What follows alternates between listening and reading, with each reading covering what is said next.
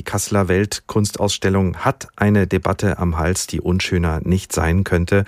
Man hat auch insgesamt das Gefühl, dass äh, diese Dokumenta seit Wochen nicht aus den Negativschlagzeilen kommt. Jetzt wurde also ein großflächiges Banner komplett entfernt, weil dort massiv antisemitische Darstellungen zu sehen waren, zum Teil Bilder, die ja auf Jahrhunderte alten schlimmen Beleidigungen und Klischees über Juden beruhen. Elke Buhr ist Kunstkritikerin und Chefredakteurin von Monopol, einer der wichtigen Kunstzeitschriften in Deutschland mit Sitz in Berlin. Und jetzt am Telefon. Guten Tag, Frau Buhr. Guten Tag. Wie groß ist denn aus Ihrer Sicht der Schaden für die Documenta 15? Der Schaden ist unglaublich groß. Also es ist wirklich sehr, sehr ärgerlich, dass das passiert ist, gerade weil es vorher diese heftige Debatte gegeben hat und weil es so wichtig gewesen wäre, dass die Dokumenta dann äh, ihren Kritikerinnen und Kritikern beweist, dass sie es im Griff hat und dass es eine tolle Ausstellung ist, weil das Gemeine ist, es sind ja tausend, es sind 5000 Akteure da, es gibt so viele tolle Kunst zu sehen und dass das jetzt durch diesen Fehler so insgesamt diskreditiert wird, ist wirklich tragisch. Wer trägt denn Ihrer Meinung nach die Verantwortung? Wer hätte all das auch schon zu einem viel früheren Zeitpunkt sehen müssen und handeln müssen?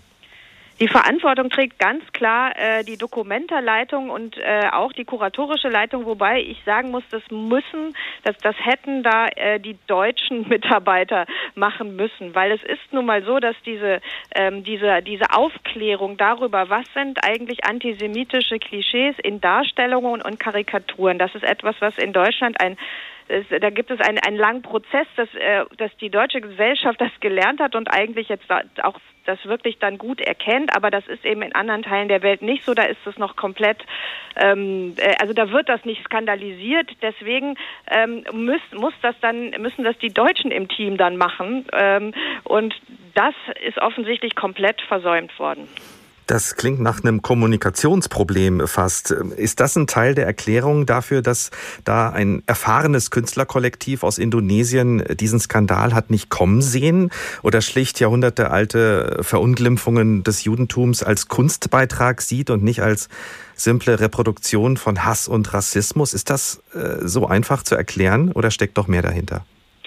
Also äh, dieses Kollektiv Taring Padi, ähm, deren Intention ist es eigentlich, ähm, äh, das Suharto-Regime anzuprangern, unter dem sie sehr gelitten haben und für die, also äh, visuell identifizieren sie dann alle möglichen, äh, äh alle möglichen Militärs mit genau diesem äh, Suharto-Regime. Das sind dann halt immer die Unterdrücker und die Unterdrücker haben immer Tiergesichter bei ihnen. Und dann ist halt noch dieser, äh, diese äh, fürchterliche Darstellung eines äh, Juden mit äh, sozusagen mit in die diesem Ensemble drin.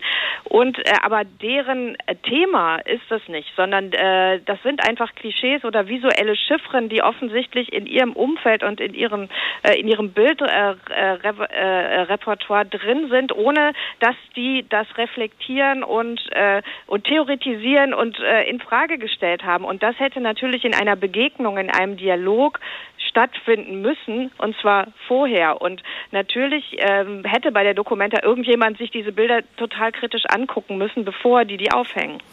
Das heißt, Sie würden äh, die Verantwortung ähm, von dem Künstlerkollektiv Taring Padi ein Stück weit wegnehmen?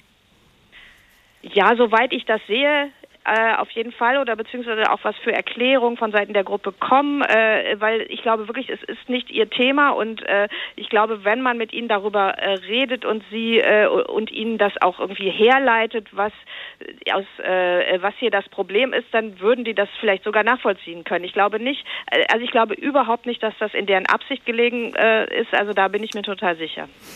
Hätte es denn Ihrer Meinung nach dann eine Möglichkeit gegeben, doch noch anders mit dem Banner umzugehen, ab dem Moment, in dem es in der Öffentlichkeit war? Also Debatte, Dialog am Kunstwerk entlang oder ist das doch total unmöglich geworden dann zu dem Zeitpunkt, als es da war und alle gesehen haben? Nee, das ging dann nicht mehr, weil die Darstellungen sind ja äh, antisemitische Klischees, das kann man so nicht hängen lassen. Das ist dann auch keine, das ist kein Debattenbeitrag mehr, sondern das ist äh, eine Beleidigung und das geht nicht. Also das war ganz richtig, dass dann einfach äh, wirklich, also sie hätten es noch viel schneller abräumen müssen. Was muss jetzt passieren aus Ihrer Sicht, Frau Buhr? Ist es äh, damit äh, getan, dass, dass, äh, dass dieses große Gemälde abgebaut wurde? Ich glaube, also ich, was jetzt passieren muss, ist wirklich schwierig zu sagen. Also ähm, ob das jetzt nochmal gelingt, äh, wirklich in einen Dialog zu kommen oder ob man jetzt äh, in diesen ähm, äh, in, in diesen Schuldzuweisung hängen bleibt, das kann ich überhaupt nicht absehen. Man hofft natürlich, dass irgendwie alle Beteiligten daraus lernen, aber ich glaube, das braucht jetzt erstmal, also jetzt müssen sich alle erstmal wieder ein bisschen beruhigen und dann muss man vielleicht in Ruhe schauen, was man für Konsequenzen daraus zieht. Und ich hoffe wirklich, dass ähm, dann auch irgendwann die anderen Künstlerinnen und Künstler und die vielen tollen Werke auf der Documenta wieder in den Blick geraten. Dann geben wir doch der Documenta 15 gerade nochmal äh, eine Chance, Frau Buhr. Sie haben das am Anfang auch so, äh, so deutlich gesagt. Es ist so schade, weil so viel tolle Kunst dort zu sehen ist. Was äh, möchten Sie über die Documenta 15 jetzt noch gerne loswerden? Was ist da Tolles zu sehen?